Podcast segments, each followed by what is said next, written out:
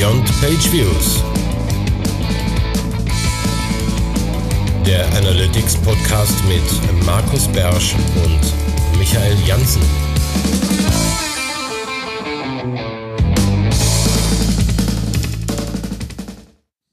Hallo und herzlich willkommen zur neuen Ausgabe von Beyond Page Views. Ich weiß nicht, wie es euch ging und ich glaube, ich habe das letzte Mal auch schon gesagt, aber äh, mir kommt so vor, als hätten wir die letzte Folge gerade eben erst aufgenommen und schwupp ist schon wieder ein Monat rum. Ähm, wie immer dabei ist der Michael Jansen, wie immer aus Köln. Yep. So, und dann steigen wir gleich ein, ähm, weil es ist ja auch tatsächlich wieder einiges zusammengekommen lustigerweise. Wir hatten ja mal so eine Zeit, wo irgendwie die News so ein bisschen platt waren. Ne? Da gab es nicht viel. Ja, Und jetzt, also entweder liegt an den neuen Quellen, die du aufgetan hast, oder im Moment können wir uns um, um, über News nicht beschweren, wenn wir ganz ehrlich sind.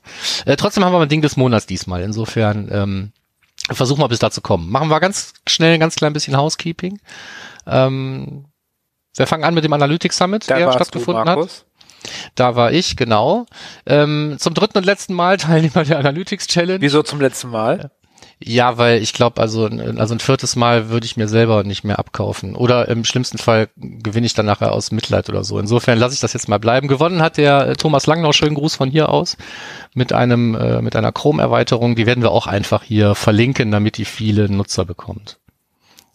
Also äh, habe ich, hab ich gesagt, verdient gewonnen hat der Thomas. Hast du nicht gesagt. Nein, habe ich nicht, ne? Nein. Nein, aber äh, ist halt ein schönes Ding, gut präsentiert, steckt man nicht drin. Ähm, ich konnte damit leben, bin ja so ein bisschen gewohnt, da nicht zu gewinnen. Aber es hat halt trotzdem wieder viel Spaß gemacht. Der Summit an sich war okay. Ich fand jetzt nicht alle Vorträge super, aber das ist nicht Sinn und Zweck der Übung. Gab es ein Netzwerken war wie immer klasse. Ähm, ja, es gab ähm, ja Fokusthema. äh, ITP kam überall immer mal vor. Ja. Lösung dazu auch? Ähm, ja, nee, also so richtig technisch tief rein ging's nicht. Also wer auch erwartet hatte, dass Simo Ahava da jetzt irgendwelche Hacks präsentiert, der war dann auch, äh, wurde eines Besseren belehrt. Der hat dann doch eher einen strategischen, aber dafür sehr sinnvollen äh, Vortrag gehalten zum Thema Kommunikation. Ähm, war trotzdem für den einen oder anderen wahrscheinlich ein Augenöffner und ansonsten war es einfach Simo und Punkt. Ist eigentlich egal, was er, der hätte mir auch Rezepte da vorlesen können. Ich hätte trotzdem an seinen, äh, gebannt an seinen Lippen gehangen wahrscheinlich.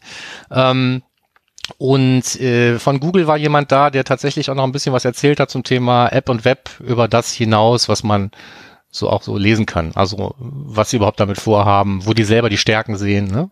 und äh, wo die Reise hingeht. Das war ganz interessant.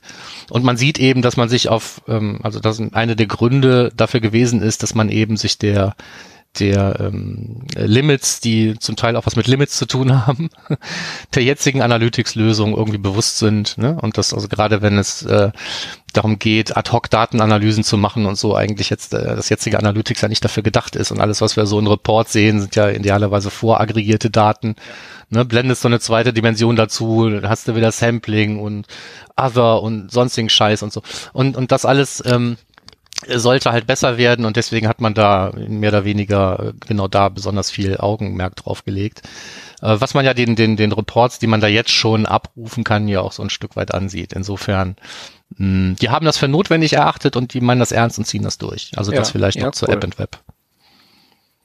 So, und dann waren wir beide, von wegen Housekeeping, wir beide waren auf dem SEA-Camp in Hannover. Genau, zum ersten Mal auf dem gleichen SEA-Camp. Genau. Und äh, ja, hat mir auch wieder super gefallen. Ist sowieso eine meiner Lieblingsveranstaltungen. Bin ich immer sehr gerne, fühle ich mich sehr wohl. Ja, haben die schön gemacht. Ja, hat Spaß gemacht. Hinten raus gab es ein Panel zum Thema, was wir ja auch heute so zu unserem Ding der, des Monats gemacht haben. Also da ging es im Großen und Ganzen um, um Tracking und natürlich auch das EuGH-Urteil und so weiter. Und da werden wir uns gleich auch ein bisschen, werden wir uns gleich auch so ein bisschen drum drehen, ohne, ohne rechtsberatend tätig. Natürlich, wir sind ja keine Juristen, oder? ja, nee, eben. Du, du hast, du hast höher getroffen. Genau, du, du nicht? Genau, genau. Housekeeping. Äh, wir sagen immer, sagt uns Bescheid, wenn ihr äh, uns irgendwo trefft, als Vortragende oder sonst wo. Äh, ist passiert. Vielen Dank dafür. Dürft ihr euch gerne machen und auch da gleich der Hinweis, bitte auch Kunden, die Kundenrezension, wie sie bei iTunes heißen, mal für unseren Podcast ausfüllen. Wir haben jetzt schon seit äh, über vier Monaten keine Rezension mehr bekommen. Da muss was passieren. Wir lesen dich dann auch vor, wenn du da was reinschreibst. Ja, bitte, bitte, bitte, mach es. Mach's einfach. Ähm, So, was hat noch, ich hatte warum auch immer ins Housekeeping geschrieben, äh, Attribution kommt jetzt langsam aber sicher in Google Analytics an. Äh, vor ein paar Wochen hatten es noch sehr wenige, jetzt ist es eigentlich fast überall da, oder? Siehst du es auch schon? Ja, ich sehe es eigentlich auch überall. Ja, dann müssen wir da irgendwann als Ding des Monats auch mal drüber reden, aber nicht heute. Genau. Gut, Fundstücke. Fundstücke. Ähm, erster Treffer. Yeah. Erster Treffer bist du. Do doppelte Treffer meinst du? Nee, also äh, ja. erstes Fundstück, doppelte Treffer, genau. Genau. Und Kannst auch zwei machen, wenn du willst, das ist mir wurscht. Genau, äh, Syngster oder Tüngster oder wie auch immer die .com oder wie auch immer das heißt, hat veröffentlicht etwas zu doppelte Transaktionen in Google Analytics verhindern. Viele nehmen die ja gar nicht wahr, dass es doppelte Transaktionen gibt. Die denken, was passiert nicht, aber es kann natürlich durchaus passieren.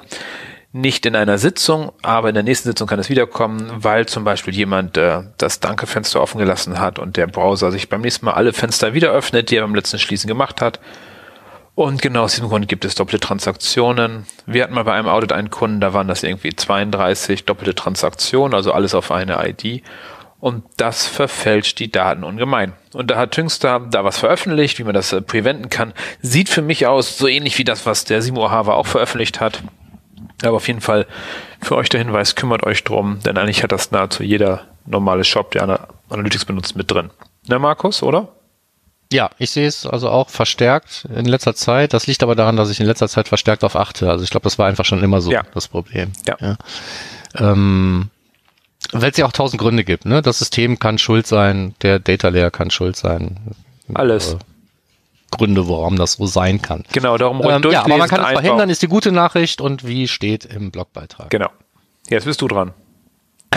Ja, noch was, was in, in letzter Zeit häufiger passiert und was man vermeiden kann zum Glück, ist ähm, der gute alte Screaming Frog, den haben wir, glaube ich, auch schon ein oder zweimal erwähnt, also ein, ein, ein, ein Tool zum Crawlen von Websites, ja auch ganz praktisch, wenn man gucken will, ob überall wirklich der Tracking-Code drin ist und so. In dem Zusammenhang kennen den vielleicht nicht nur SEOs, aber es ist natürlich hauptsächlich ein SEO-Tool.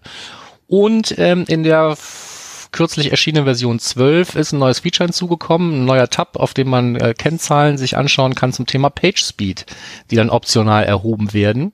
Also asynchron. Ne? Es wird erst gecrawlt und in, in weiteren ähm, Thread, der parallel läuft, werden dann halt über den Google Page Speed Service die diese ganzen Zahlen, die da so äh, Time to First Byte und so weiter, die da erhoben werden können, stehen da drin. Und ähm, wie das halt so ist beim Google PageSpeed Service, damit er diese ganzen Zahlen erheben kann, muss er die Seite rendern, macht er also auch, ist also ein Headless-Browser wie viele andere auch. Und ähm, wenn ich jetzt 50.000 Seiten mit dem Screaming Frog untersuche und lasse mir auch diese Page-Speed-Zahlen ermitteln, dann habe ich nachher in Analytics 50.000 Nutzer, die nicht da waren, die 50.000 Sitzungen gemacht haben, die nicht existiert haben und die 50.000 Seitenaufrufe einzelne erzeugt haben und deswegen auch alle zu 100 Prozent abgesprungen sind. Ähm, das sind Signale, die man alle nicht haben will in seinen Daten, also will man die loswerden. Und ähm, es gibt mehrere Möglichkeiten. Die einfachste, die sich jetzt nur gegen den Screaming Frog richtet, wäre im Tech Manager zum Beispiel nachzuschauen im User Agent, ob da äh, irgendwas von Lighthouse drin steht und wenn ja, dann einfach den Hit nicht raussenden. Aber die, ähm, die, die bessere Möglichkeit ist ja eigentlich die, die du beim Analytics Challenge vorgestellt hast. Ja, genau. Also, also den haben wir noch gar nicht verlinkt, oder? Nee, aber das haben wir jetzt hier zum ersten Mal weil der ja vorher auch nicht wirklich geschrieben war, der Beitrag. Ja. Also ich habe mich mit dem, mit dem, mit dem äh, Botmarker, um den es da ging, in, in der Analytics Challenge ja ein bisschen zurückgehalten. Und einen Blogbeitrag dazu gibt's jetzt. Das heißt also, es gibt ähm, eine ähm, ein benutzerdefiniertes JavaScript, was man nutzen kann, um sich eine benutzerdefinierte Dimension in seinen Daten anreichern zu lassen, in dem ein Bot-Scoring drin steht. Also wo man sehen kann, ob jemand ein Bot ist, wahrscheinlich oder wahrscheinlich nicht. Und ähm, darüber habe ich auch was in meinem Blog geschrieben. Link packen wir auch in die Show Notes. Darin verlinkt ist wiederum eine andere Möglichkeit, die sich mit der gleichen Sache auseinandersetzt. Da wird äh, Recapture genutzt, also das äh, Invisible Recapture von Google. Ähm, fand ich auch einen interessanten Ansatz, habe ich mal eine Zeit lang erprobt habe auch beide Verfahren gegeneinander gehalten und die sind sich im Großen und Ganzen einig. Dann habe ich das Recapture schnell wieder ausgebaut, weil da sind ja Cookies im Spiel. Oh nein, oh nein, oh nein, oh nein. Ja, so. Und deswegen habe ich es halt lieber wieder gelassen. Aber ähm, wer sich dafür interessiert äh, und das zumindest mal zeitweise erproben möchte, äh, findet alle Links in den Show Notes. Geht hin und nutze reichlich den Botmarker. Ähm, Feedback ist wie immer willkommen. Das Ding ist jetzt so ein halbes Jahr alt, ist in der Zeit auch schon durch viele Revisionen gegangen und ist wahrscheinlich auch nie fertig.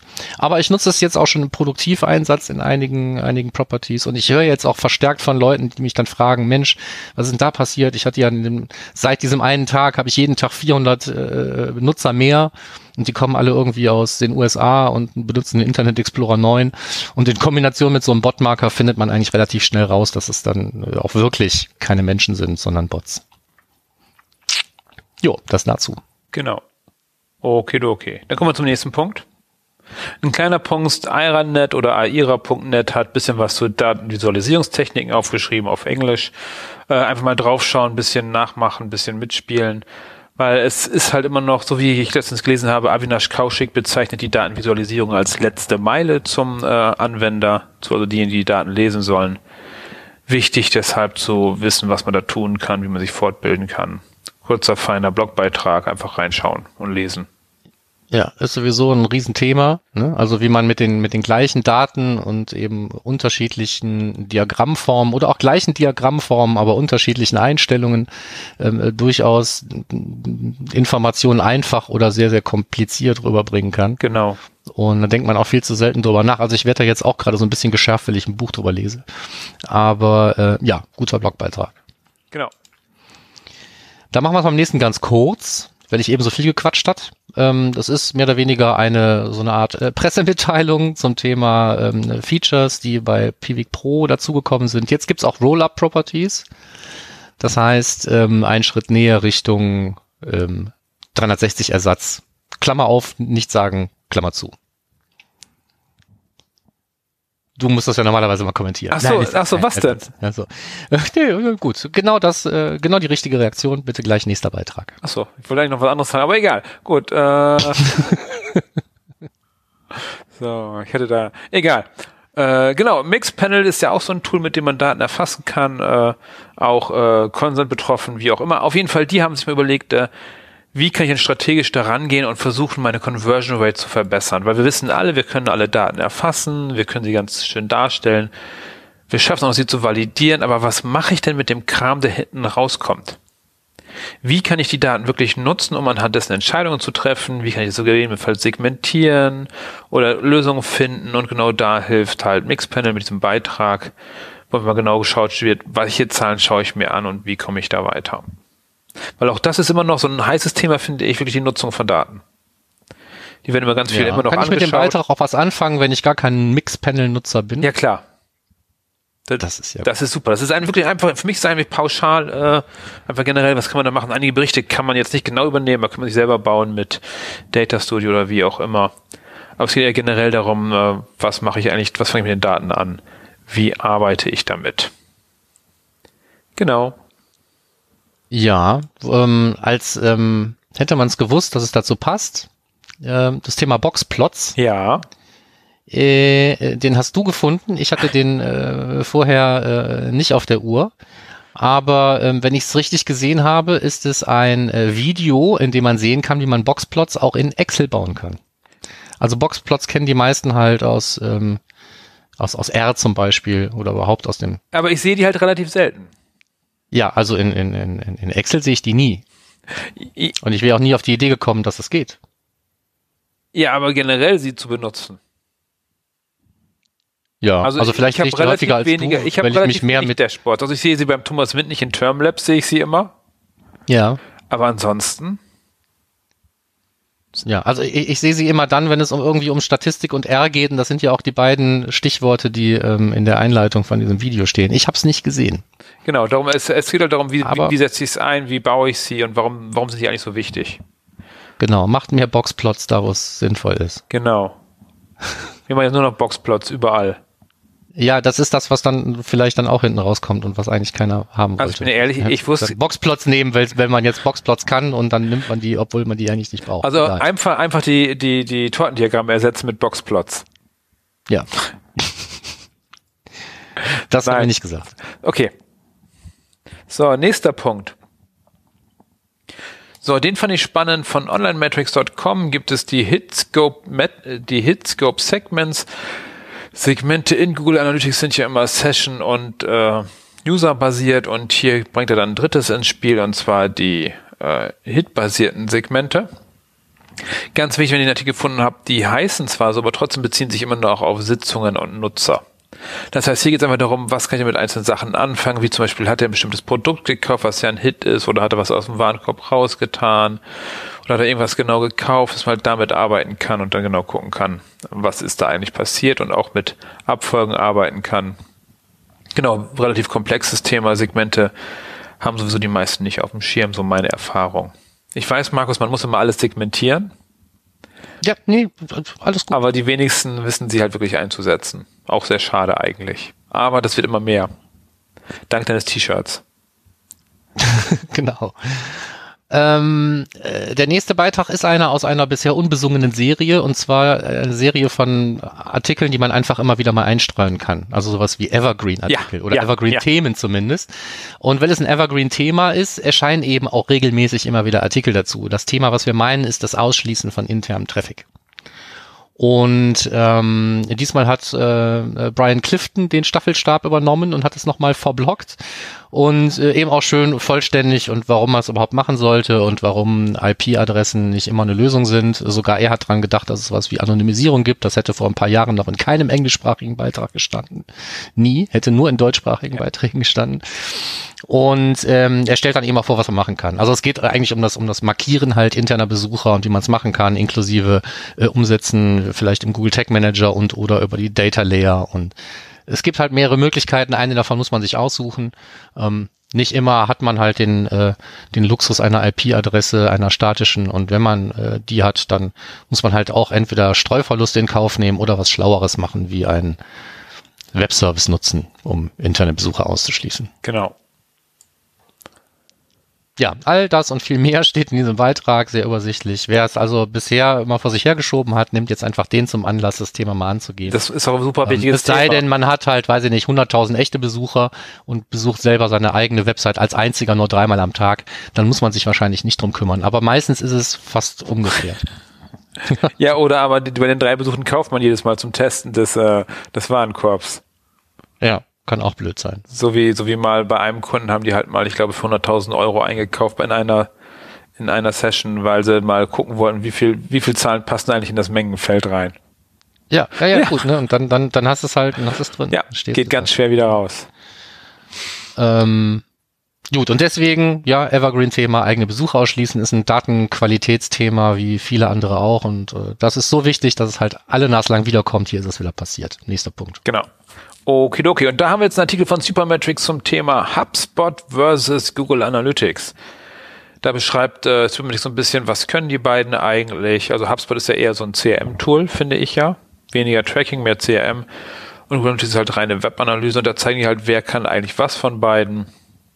Wo sind die Vorteile von HubSpot und irgendwie werde ich ja nicht so warm mit HubSpot und den Analysefunktionen. Hast du schon mal echte Analysen in HubSpot gefahren, Markus? Ich habe in HubSpot so gut wie noch nie irgendwas gemacht, muss ich gestehen. Okay. Also wirklich nicht. Okay. Ne? Also für, Da bin ich der falsche Ansprechpartner. Also für mich ist es gar, das ist ungefähr so, als wenn man äh, Salesforce Marketing Cloud benutzt zum, äh, zum Erfassen von Daten.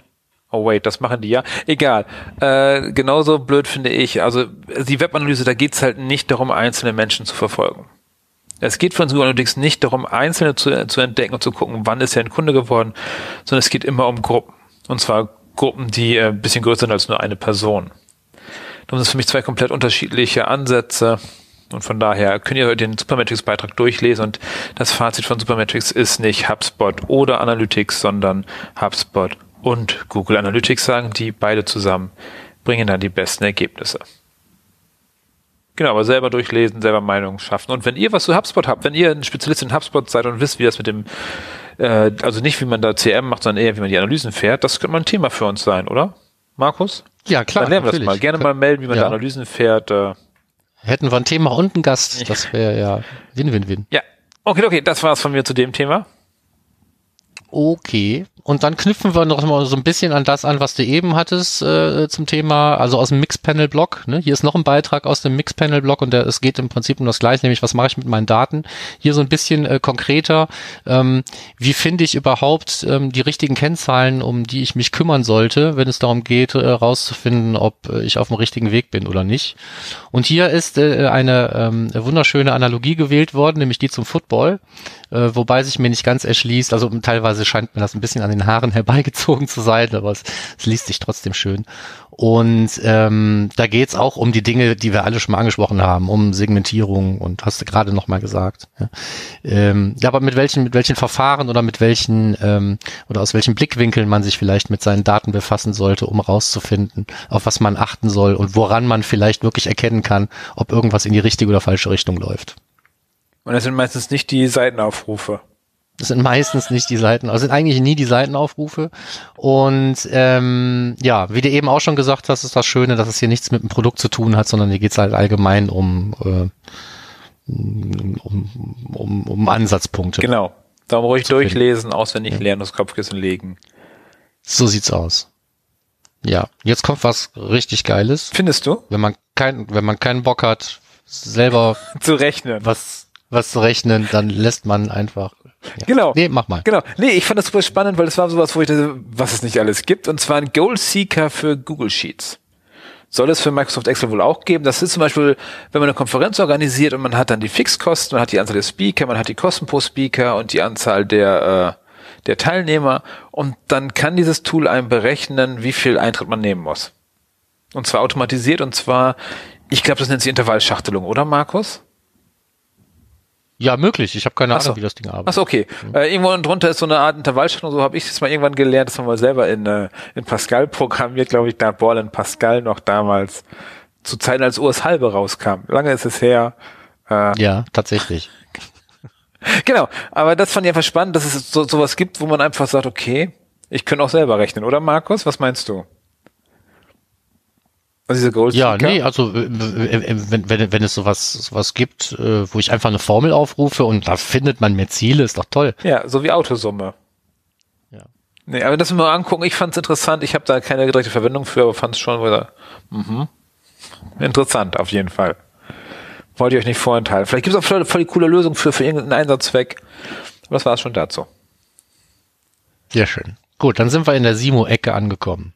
Ähm, da sind auch ein paar Sachen einsortiert in der Simo-Ecke. Das erste ist einfach nur eine gute Nachricht ähm, oder wahrscheinlich nur für alle, die sich bisher noch nicht um das Tracken von Outbound-Links gekümmert haben über den Google Tag Manager. Es ist jetzt einfacher, dafür einen Trigger zu erstellen, wenn man einem Link jetzt äh, ansehen kann, ob er ein Outbound-Link ist oder nicht. Ähm, ich denke mal, jeder, der sich schon auf andere Weise drum gekümmert hat, muss das jetzt nicht umbauen. Ich habe es noch nicht angeguckt. Ich habe gesagt, gibt ja. es? Schön. Ihr habt es noch nicht angeguckt. Ja. Ne? Also das ist einfach jetzt nur von, von einem äh, von einer URL-Variable kannst du einfach als Component Type jetzt is outbound wählen und wenn ja, dann triggern und dann war es ein Outbound-Link. Nee. Macht die ganze Sache so ein kleines. Nee, nee, es ist nicht die URL-Variable, es ist die Auto-Event-Variable, eine der am wenigsten genutzten Variablen meiner Meinung nach, weil sie keiner weiß, was sie bedeutet. Ja, geht das nicht bei allen URL-Variablen einfach? Die kannst du alle als Auto-Event bei, bei, bei den Klicks machen, ja. Ja. Und äh, ja, du kannst den jetzt ansehen, ob das ein Outbound-Link ist oder ein interner ja. Link und musst da nicht mehr einen komplexen Regex, den du auch nicht gebraucht hast vorher, nutzen. Das so. Naja, du hast sie schon, also du hast sie schon irgendwie gebraucht. Also ich finde das schon geil, dass es gibt für jeden, der da noch keine Lösung hatte. Wir haben halt so eine Lösung, wo wir uns die, äh, äh, die Domain halt über einen Cookie berechnen, die sozusagen die Root-Domain ist und dann wissen, ob es intern oder extern ist. Und dann hast du halt eine Konstante, die du eintragen musstest bei jeder Installation. Ja, habe ich gerade Cookie gehört? Brauchst du für sowas einen Cookie? Dann musst du doch demnächst alles. Vergiss es. Der, der ist ja nur eine Zehntelsekunde da, der Cookie. Genau. So, aber stimmt. Darfst du nicht mehr, musst du reinschreiben. Die, so, die, die was haben wir noch? Sollen wir, sollen wir, schnell, sollen wir schnell durchgehen? Ja. Einfach noch. Ähm, Unit-Testing für Custom-Templates. Wer Custom-Templates baut, wird sich freuen, dass er sie jetzt automatisiert testen kann. Unit testen ähm, kann, genau, reicht schon, ne? Ja, ja, so gilt für mich jetzt nicht. Ähm, dann auch was, wo wir, glaube ich, auch mal von irgendwem anders irgendwie eine Lösung hatten, so diesen Readability Score. Ne, man kann ja so ein, so ein, so ein Flash oder Index oder was sonst irgendwas, immer, ja, ja gibt's ja jede Menge Dinger. So, die kann ich berechnen lassen über eine API, da schicke ich meinen Text hin und äh, wenn ich dann äh, den Wert bekommen habe, dann schicke ich mir den als äh, Dimension nach Google Analytics und kann dann Auswertungen nach Lesbarkeit machen. Das war die Idee dahinter. Hier nochmal ein Beitrag dazu. Und äh, der letzte war das Thema Custom Parameters in Web- und App-Properties. Ähm, das ist eigentlich so der vollständigste Beitrag, den ich zu dem Thema bisher gefunden habe. Also wie kann ich diese Custom Parameters nutzen, wie viele überhaupt und wenn ich welche übertrage, wo finde ich die wieder? Ich habe nämlich damals beim Einbau bei mir auch schon irgendwelche Custom Parameters reingepackt und habe mich dann gefragt, wie finde ich die denn jetzt überhaupt? Und äh, ja, jetzt weiß ich, wo ich suchen muss. Ja. Dank äh, dieses Beitrags. Was meinst du denn, wann soll ich denn mit App und Web anfangen? Ich bin, ich bin da noch nicht drin. Ich bin ja nicht so der First Mover. 7. Januar. Okay, ich schreibe mal auf 7. Januar, ist notiert. Ja. 7. Ja. Also man kann ja schon eine ganze Menge mehr als vorher. Man kann vermeintlich jetzt ja auch E-Commerce. Ich habe mir das wohl noch nicht angeguckt, weil das war für mich ja vorher so einer der Punkte, wo ich sage, bevor da kein E-Commerce mit machbar ist, ist es sowieso ja schon mal per se für die Hälfte der Leute, die ich kenne und die Analytics nutzen, kein Thema, weil die halt einen Shop haben.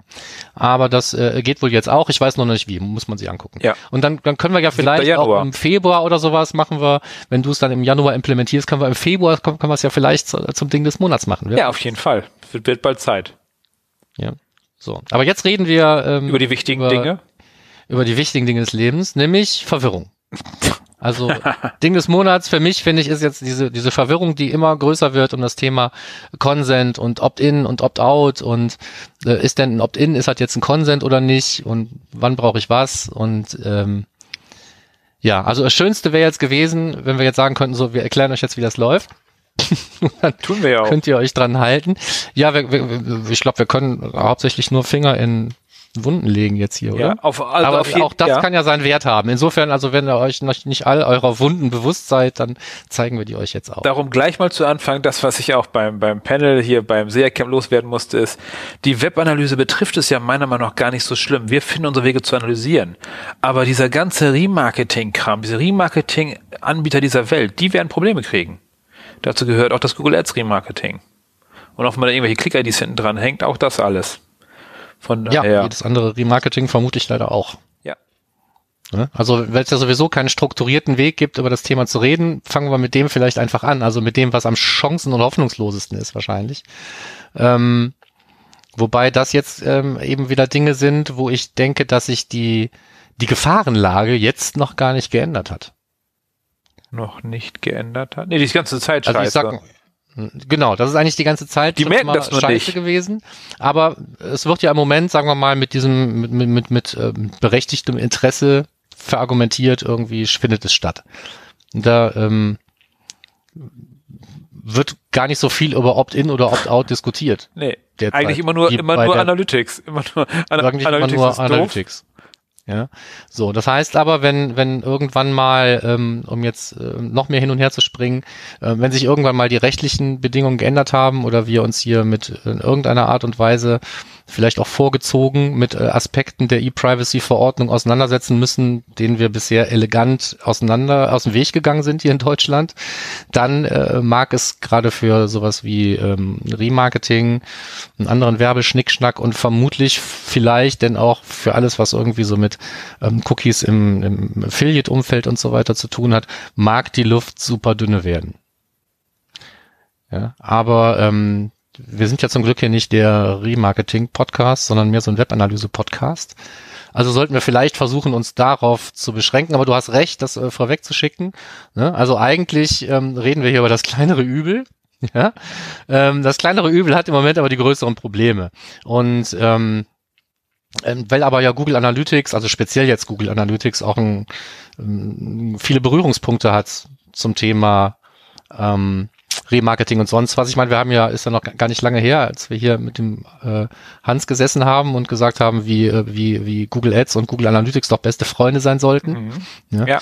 Ähm, und was man da alles Geiles machen kann, ähm, wenn die ähm, Display-Features und Remarketing-Aktionen, äh, äh, Remarketing-Funktionen aktiviert sind, ähm, dann heißt das eben auch ganz genau spätestens da reden wir halt nicht mehr von reiner Webanalyse, sondern dann reden wir von einem Webanalyse-System, was durch Verbindung mit anderen Systemen viel, viel mehr macht. Das heißt also, dann reden wir über Google Analytics als Teil der dann auch wirklich aktiv genutzten Marketing Cloud.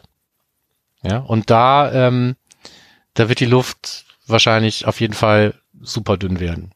Okay, was machen wir denn jetzt? Was, was sagen denn die Ja, Finnen wir beschränken dazu? uns jetzt wahrscheinlich erstmal auf das, auf das Thema, auf das Thema Webanalyse im Allgemeinen und dann müssen wir wahrscheinlich auf, auf das Thema Webanalyse mit Google Analytics im Speziellen differenziert betrachten. Nicht, dass mir das gefällt, aber das passiert ja jetzt derzeit verstärkt. Also was ist passiert, müssen wir glaube ich nicht erzählen. Ne? EuGH-Urteil, bla bla, da haben wir schon drüber geredet. Und wenn wer wer keine Ahnung hat, der liest sich einfach, der, der sucht danach. Ja, aber da gibt's genug zu lesen drüber. Alle Müssen wir, Cookies glaub ich, verboten. nicht mehr erzählen. Genau. Haben die ne? gesagt. So, alle Cookies verboten oder vielleicht auch nicht. Also die Situation, in der wir jetzt stecken, ist im Prinzip zwischen dem EuGH-Urteil und einem potenziellen, ähm, einer potenziellen Konsequenz für deutsches Recht, wenn sich der Bundesgerichtshof damit auseinandersetzt. So. Das haben wir ja, glaube ich, auch schon beim letzten Mal gesagt. Ist immer so sagen. Die reine Rechtslage so gesehen hat sich ja nicht wirklich geändert, bloß weil das EuGH was gesagt hat. Aber es hat sich eben was anderes getan. So, und jetzt ähm, ist das Erste, wo wir vielleicht darüber reden könnten, ist der Status quo. Wo stehen wir jetzt? Und da stehen wir ja, wie gesagt, rechtlich eigentlich an keiner anderen Stelle, wie wir vor dem 1. Oktober gestanden sind. Aber es passieren ja in letzter Zeit laufend irgendwelche Dinge. Und man liest immer von irgendwelchen Sachen. Also zusätzlich noch zu dem ganzen Scheiß, wo wir uns eh schon mit rumschlagen müssen, wie Tracking-Schutz, die von Browsern betrieben werden. Ja? Ähm, Die wollen nur unser Bestes. die wollen alle nur unser Bestes, unser Geld, genau. Und ähm, eine der Dinge, die da jetzt, und deswegen müssen wir Google Analytics wahrscheinlich so eine Sonderrolle einräumen auch, weil das ja auch die, ähm, die Datenschützer dieser Welt machen.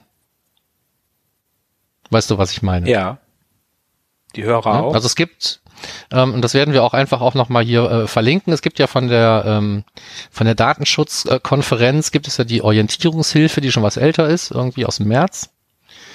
Was man, was man machen äh, darf, soll, sollte, das ist erstmal ein allgemeines Papier.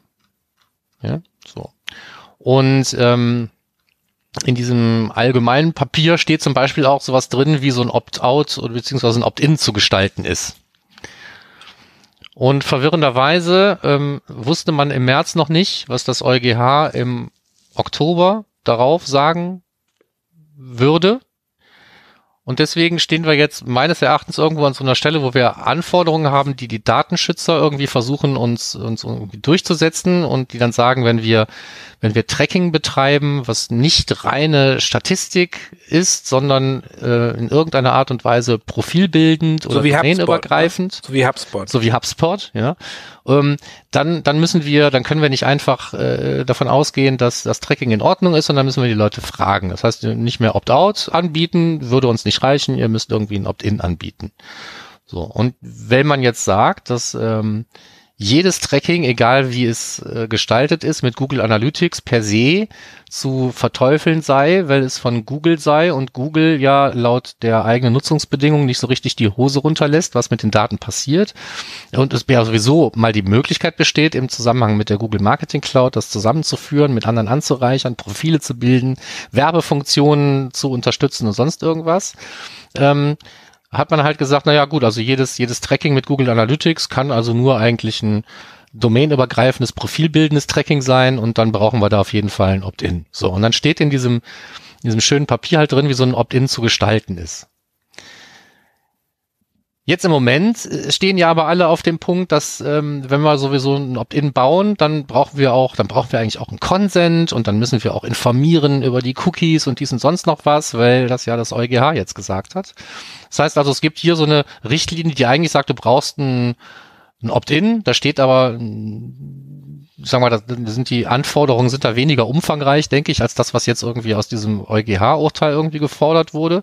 Aber so richtig wissen, wie wir es jetzt machen müssten, um irgendwelchen E-Privacy Geschichten, die dann noch auf uns zukommen, nachher hinten raus irgendwann mal ähm, gerecht zu werden, äh, wie es genau gestaltet werden muss, weiß eigentlich keiner.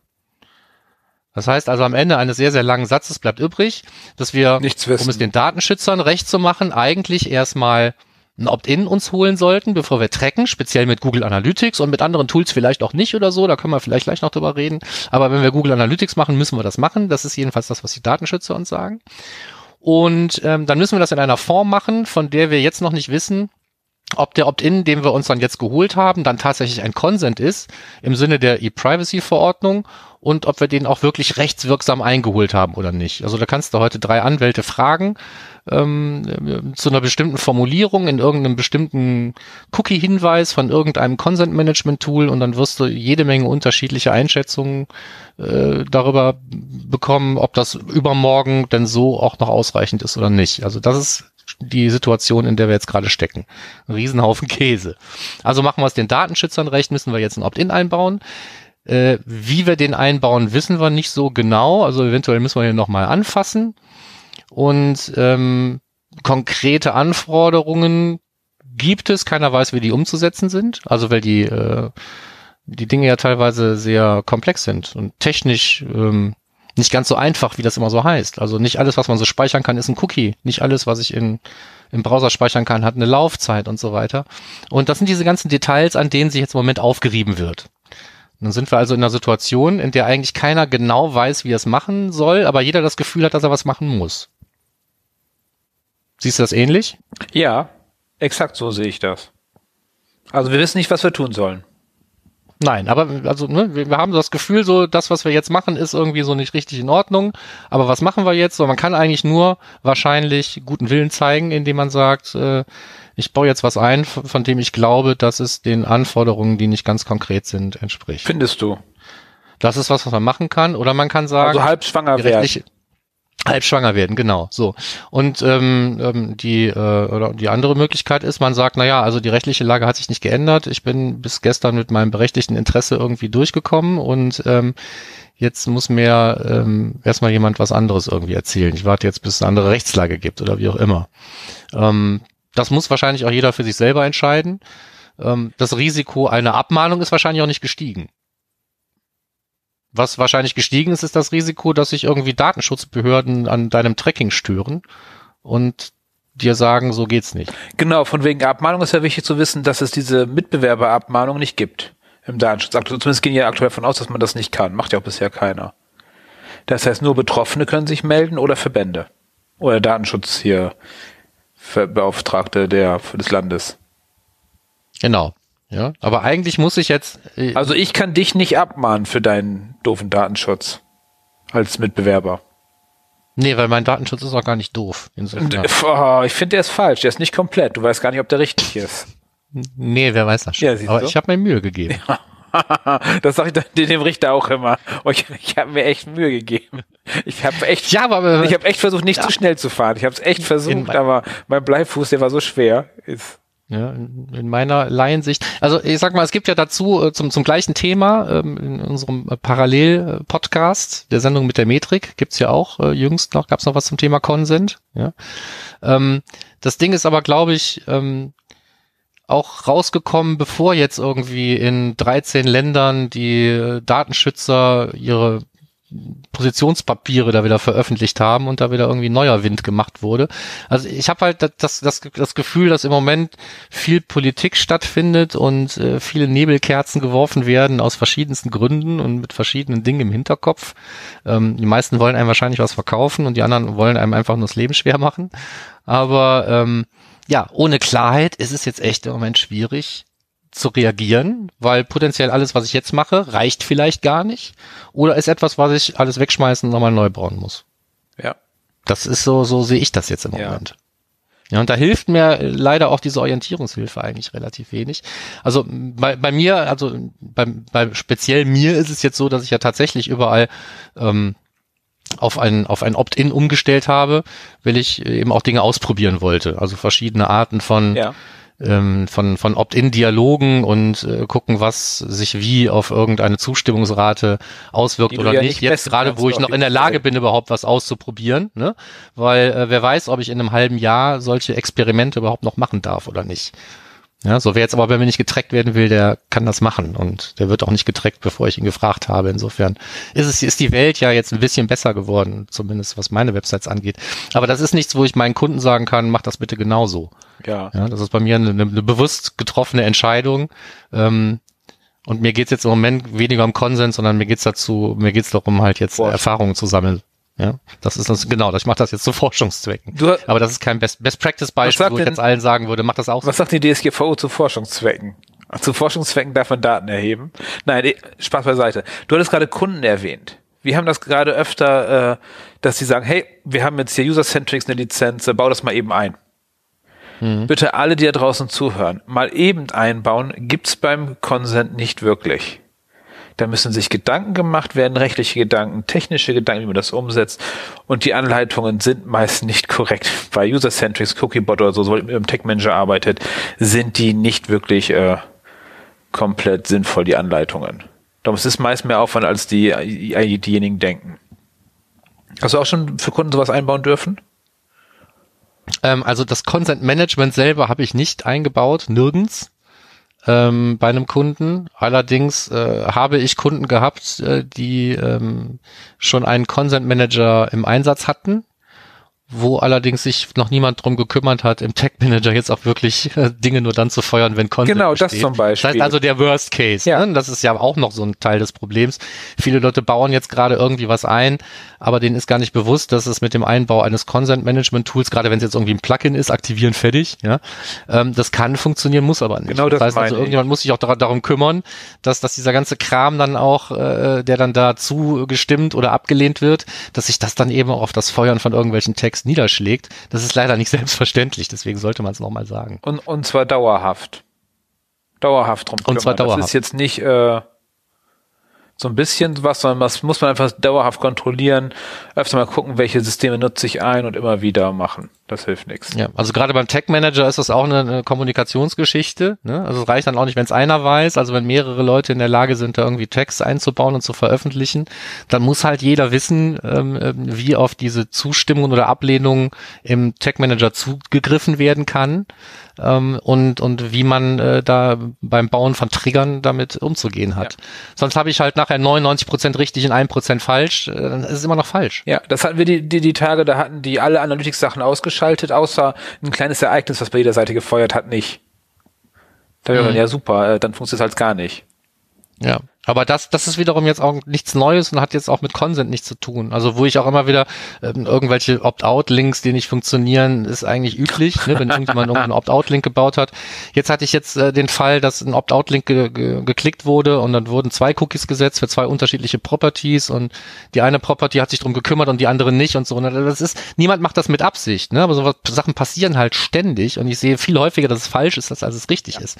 Und ich glaube nicht, dass jetzt mit dem äh, mit der Komplexität, die hinzukommt, mit Consent-Managern, wo man vielleicht oder vielleicht auch nicht bestimmte Texte zu Gruppen zusammenfassen kann, um sich dann für sowas wie Statistik versus Werbung versus externe Medien ähm, dann Consent holen kann, dass dann auch jeder weiß, wie er auf diesen Consent zugreift und welches Tag überhaupt in welche Gruppe gehört und so weiter. Da steckt auch sehr viel Dokumentationsarbeit ja. drin, die auch nicht Aufgabe eines externen ist, sondern eine interne ja. Aufgabe. Ja, das, da weisen unsere Kunden immer darauf hin, dann sind die erstmal gedacht, ach, wir dachten, wir bestellen einfach nur mal und das war's dann.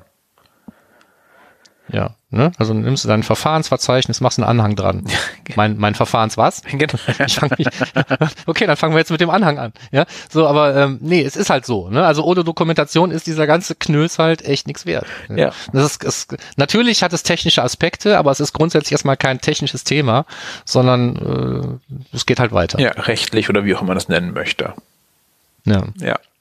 So, aber eigentlich, eigentlich hätten wir ja, also als wir auf dem auf dem SEA-Camp waren noch letzte Woche, hatten, waren wir noch guter Hoffnung. Ich auch. Ich bin weil, immer noch guter Hoffnung. Weil uns, weil uns, nein, ich meine, was, was jetzt die, ähm, die, die finnische Ratspräsidentschaft so. angeht, also ist uns ja in Aussicht gestellt worden, ähm, dass die Finnen das schaffen, was äh, zwei Ratspräsidentschaften vorher nicht geschafft wurde, nämlich äh, zum Thema E-Privacy einen ähm, entscheidenden Schritt nach vorne zu machen.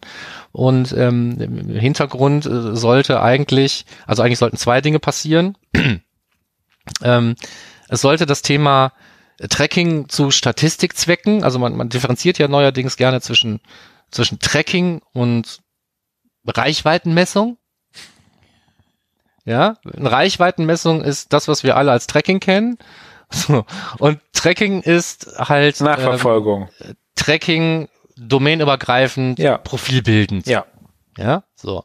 Dann hat man Tracking, hat man jetzt einfach schon mal so ein so einen schlechten Beigeschmack gegeben. Das tut ja schon fast weh, wenn man es ausspricht. Wenn man sagt, ich mache Tracking, muss man sich schon ducken. Eigentlich mache ich nur Reichweitenmessung. Und ähm, so, was, was diese, äh, was, was die Finnen da eigentlich hinkriegen sollten letzte Woche, ähm, ist da so ein, so ein, so ein Ding ähm, durchzuboxen, also durch Abstimmungen, äh, wo eigentlich drin steht, dass also zumindest diese reine Reichweitenmessung ähm, eigentlich so eine Geschichte ist, die kein Opt-in bedarf und ähm, die man also auch ohne machen kann. Da würde ein Opt-out wahrscheinlich dann reichen. Äh, und, und eigentlich sollte das Gleiche auch für, für Werbeerfolgskontrolle ne, und sowas gelten. So, wobei die Werbeerfolgskontrolle wohl eher als Bauernopfer geplant war, dass man sagt, so das eine können sie uns ja ablehnen, aber den Rest sollen sie durchwinken. Das hat jetzt aber wieder nicht geklappt. Ähm, nächst, nächstes Jahr neue Chance, neue Ratspräsidentschaft und das, dann wird das nochmal einen Anlauf nehmen und ähm, also dazu gibt's auch einen ganz lustigen Beitrag, den habe ich dann auch in den Shownotes hier zum, zum Ding des Monats einfach mal verlinkt, lest's euch durch. Ähm, da stehen natürlich auch, wie jetzt in dieser ganzen äh, Geschichte, die wir hier erzählt haben, sind halt mehr Fragen als Antworten drin, aber man weiß wenigstens, welche Fragen es gibt und was alles offen ist. Genau. Das ist ein feines Schlusswort zu diesem Ding des Monats. Ja, finde ich auch. Ja. Äh, einen Link habe ich noch drin, über den wir nicht geredet haben. Ich traue mich fast nicht. Aber ähm, der Markus Stade hat, ich habe es extra Proof of Concept genannt, ja, ein Proof of Concept in seinem Blog veröffentlicht, wie man ein, äh, ein Einwilligungsdialog äh, alleine über den Google Tag Manager implementieren und ähm, betreiben kann. Und die Einwilligung wird dann natürlich auch irgendwo gespeichert und so weiter und das alles äh, ist da drin äh, erklärt, ohne dass es natürlich, ähm, also weder von uns noch von ihm dazu gedacht ist, dass man jetzt sagt, ich baue das jetzt so ein und dann habe ich das Thema gehandhabt. Ach so. Es geht einfach nur darum, kann man das möglicherweise eben ohne irgendwelchen anderen IT-Aufwand in Anführungsstrichen umsetzen, wenn man es muss. Und ja, kann man, aber äh, die Details sind natürlich dann umfangreich. Ne? Also das, was da jetzt äh, gebaut wird, würde wahrscheinlich diesem Positionspapier ähm, aus dem März durchaus entsprechen, wenn man sich einen Opt-in erst holt und den sogar noch irgendwie wegspeichert. Aber ob das jetzt ein gemanagter Consent im Sinne der E-Privacy-Verordnung ist, sei dahingestellt wahrscheinlich nicht. Genauso wenig, wie das bei vielen anderen Tools im Moment auch der Fall ist. Zum Glück brauchen wir das ja hier jetzt gerade noch nicht. Noch nicht. So, dann soll das ein Schlusswort gewesen sein. Gut? Ja, gut. Gut, dann sind wir durch. Noch ein paar Termine, dann hat es sich das. Genau. Diesmal. Keine Jobs. Haben wir nicht. Nee, fang mal an. OMKB. Ja, schon, ich muss noch kurz was schreiben. Ich bin nicht so Ach so, ja gut, dann fange ich an. Also erster Termin OMKB 27.03.2020. Ähm, das B steht für Bielefeld. Du warst schon mal da, ich noch nicht. Äh, mach's uns schmackhaft. Ist äh, saugeile Konferenz. Top Line-Up, äh, super Leute, ein Tag volle Power. Ich bin da super gerne, auch wenn das mitten in der Provinz ist. Ich bin da jedes Jahr wieder sehr, sehr, sehr, sehr gerne. Und dieses Mal haben Thorsten Piening und sein Team echt ein extrem starkes Line-Up geschaffen. Und äh, für Konferenzveranstalter, die meinen, dass man zu wenig Frauen im Business hat, äh, soll man bei Thorsten fragen, wie er es gemacht hat. Extrem viele Frauen im Line-Up. Sehr coole Aktion. Okay, speaking of Provinz, äh, das nächste SEA-Camp in Jena steht. Hast du auch reingeschrieben? Ja. Du wirst da sein, ich nicht, richtig? Ich werde wohl da sein, ja, du nicht? Ja, gut. Nee, nee, ich bleib dann Hannover treu. Okay, ich schau mal. Nee, 23.04. habe ich erfahren, ist das nächste SEA-Camp äh, in Jena. Mal schauen. 26.03. Ja, wenn ihr da äh, Ticket haben müsst, dann ähm, hattet ihr hoffentlich schon mal eins, ne? Die sind ja in der Regel, also für Jena die Tickets sind ja immer ruckzuck weg eigentlich. Man muss halt schnell sein, glaube ich. Ja. Sehr schnell. Bin mal schnell genug scheinbar. Ähnlich schnell wie Measure Bowling. Genau, Measure Bowling am 26.03. wieder weltweit äh, in einer Million Städten, glaube ich. Oder zumindest in 10 oder 12, aber ein, zwei. Ganz viele, 15 Stück, glaube ich. Tat sich jetzt auch in die Staaten mit San Francisco und so, New York und so weiter, alle dabei. Auch in Köln wieder, da sind wir am Start. Ja, da wird später bestimmt noch Details geben. Genau. Okay, okay, das waren noch unsere Veranstaltungen oder hast du noch irgendeine dazu? Nö, ich hab nichts. Ich mache nur einfach Nullen hier vor die Dreien, damit das alles Ah, Super Week. Super Week ist auch noch, ne? Die können wir noch. Ah, ja, genau. Ich schreibe mal dazu. Ja. Die Super Week. Äh, ich liebäugel ja immer noch damit tatsächlich irgendwie. Ich auch. Aber es ist, es ist viel Zeit. Natürlich fünf ist Tage. viel Geld, aber es ist hauptsächlich viel Zeit. Ja, fünf Tage ist das. Super Week in, äh, wie nennen die das Dorf in der Nähe? Budapest. Genau, in der Nähe von Budapest. Ich glaube, man fährt irgendwie zwei Stunden mit dem Taxi da hoch und dann ist man da gefangen. Vom 27. bis zum 31.01.2020. Also ich glaube, ich fahre dahin. Mal gucken. Ja, also ich werde mir den Wunsch auch irgendwann erfüllen, aber vermutlich nicht 2020. Wenn ihr dahin fahrt, dann seid äh, versichert, dass ich euch beneide und euch viel Spaß wünsche. Okay, okay.